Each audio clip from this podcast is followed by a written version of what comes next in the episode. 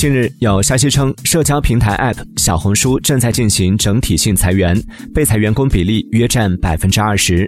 对此，小红书运营企业行营信息科技上海有限公司表示，网传整体性裁员是为正常的人员汰换。考核面向所有正式员工，含试用期内员工。